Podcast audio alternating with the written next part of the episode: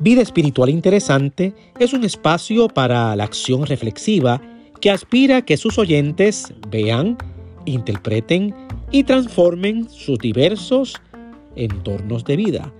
Todo lo que es verdadero, todo lo justo, todo lo honesto, todo lo puro, todo lo amable, todo lo que es de buen nombre, si hay virtud alguna en esto, pensad. Te habla Norberto Domínguez y te doy la bienvenida al podcast Vida Espiritual Interesante.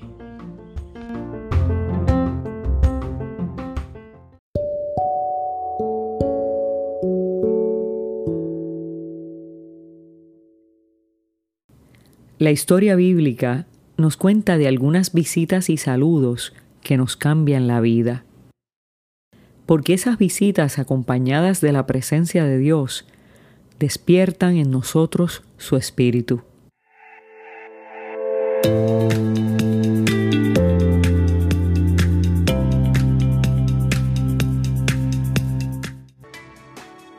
Por aquellos días, María se fue deprisa a un pueblo de la región montañosa de Judea y entró en la casa de Zacarías y saludó a Isabel. Cuando Isabel oyó el saludo de María, la criatura se le estremeció en el vientre y ella quedó llena del Espíritu Santo.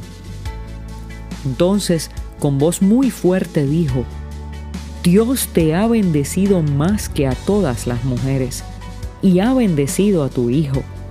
¿Quién soy yo para que venga a visitarme la madre de mi Señor? Pues tan pronto como oí tu saludo, mi hijo se estremeció de alegría en mi vientre. Dichosa tú por haber creído que han de cumplirse las cosas que el Señor te ha dicho. En María e Isabel vemos dos mujeres que reaccionan de forma distinta a un suceso similar. Indudablemente, ninguna de las dos lo estaban pasando bien una embarazada en la ancianidad y con un esposo mudo, que no le podía explicar lo que le estaba sucediendo. La otra embarazada en la adolescencia, de alguien que no es su prometido, en una cultura que la podían matar por eso, y con una historia que no se la puede contar a nadie, porque no te van a creer. Sin embargo, una visita y un saludo lleno de alegría de parte de alguien que probablemente está en peor condición que tú y que yo, puede cambiar nuestra manera de ver las cosas, como le sucedió a Isabel. María afirma la integración de dos generaciones en los extremos de sus vidas, una comenzando y una al final. La joven contagia a la anciana con su alegría, la alegría que el ángel depositó en ella, y la anciana seguramente va a contagiar a la joven con su sabiduría, producto de su experiencia. Un saludo gozoso despierta el espíritu. Esa visita fue un regalo para Isabel, fue un bálsamo de sanidad, fue una explicación sin palabras de lo que estaba sucediendo. No sabemos el contenido de ese saludo, pero sabemos el efecto. Cuando oyó Isabel la salutación de María, la criatura saltó en su vientre, e Isabel fue llena del Espíritu Santo. El saludo de alguien que es portador de la presencia de Dios puede despertar en nosotros el Espíritu para transformar nuestra angustia y nuestra vergüenza en gozo, para sacarnos de la oscuridad a la luz, para afirmarnos que Dios cumplirá lo que ha prometido. ¿Alguna vez ha llegado alguien a tu vida en un momento difícil y se ha quedado ahí insistentemente hasta cuando ya las cosas están un poco mejor? Esas son las visitas, esos son los encuentros en los que Dios se hace presente. La valentía y la disposición de la joven María provocó un cambio tan grande en Isabel que se sintió tan halagada y tan bendecida ante la visita que le dice a la joven, ¿quién soy yo para que me visite la madre de mi Señor. Sí, porque María es la madre del Señor. Isabel está tan consciente de eso que le dice, dichosa tú, porque has creído. La grandeza de María no está en sus méritos, está en que fue el vientre que cargó al Señor. Pero la dicha y el gozo que hay en María está en que puso su confianza en Dios. Dichoso todo aquel y toda aquella que ha creído. Dios honra a aquellos que creen. Dios honra a aquellos que acogen a su Hijo en su interior. Esa misma dicha está disponible para ti.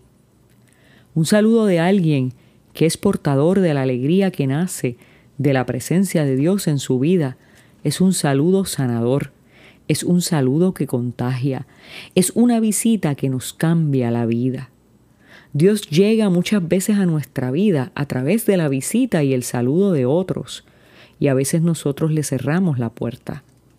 Los seres humanos necesitamos encontrarnos con personas que transmitan gozo, paz, personas que despierten el espíritu en nosotros. Vivimos de problema en problema, Vivimos en medio de una gran agitación. Vivimos con la presión alta, con el azúcar alto, con ataques de ansiedad. Vivimos hasta molestos con aquellos y aquellas que tratan de sacarnos de esa nube de pesimismo en la que estamos hundidos, porque pensamos que nadie sabe lo que es estar en nuestros zapatos. Y a veces nuestra actitud logra alejar a los demás. Pero los que vienen con el espíritu que traía María, que encuban a Dios mismo, esas personas recorren largos caminos, visitan, saludan, llaman, textean, insisten, porque son portadores del gozo de Dios para nuestra vida. Lo que trae el gozo no es la resolución de los problemas, es saber que el Señor está contigo, eso fue lo que le dijo el ángel a María. Tu alegría está en saber que el Señor está contigo. Alégrate, bendita eres entre todas las mujeres. El Señor está contigo.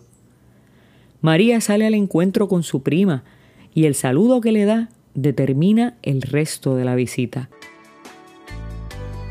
Que tu saludo siempre despierte el Espíritu de Dios en el otro y la otra porque todos necesitamos un encuentro con Dios. Y la mayor parte de las veces ese encuentro estará mediado por uno de nosotros. Que nuestros saludos siempre produzcan alegría, que nuestros saludos cambien la gente. Entre nosotros definitivamente hay algunos como Isabel, hundidos en soledad, en depresión, amenazados por alguna enfermedad o vacíos de alegría y de esperanza. Pero también habemos Marías. A las Marías les digo, visiten a Isabel. A las Isabel les digo, permanezcan atentas y atentos, porque hoy estás recibiendo la visita de tu Señor. Y esa visita te llenará de su Espíritu Santo para que puedas confesar como Isabel, que en aquel que cree se cumplirá lo que Dios ha hecho.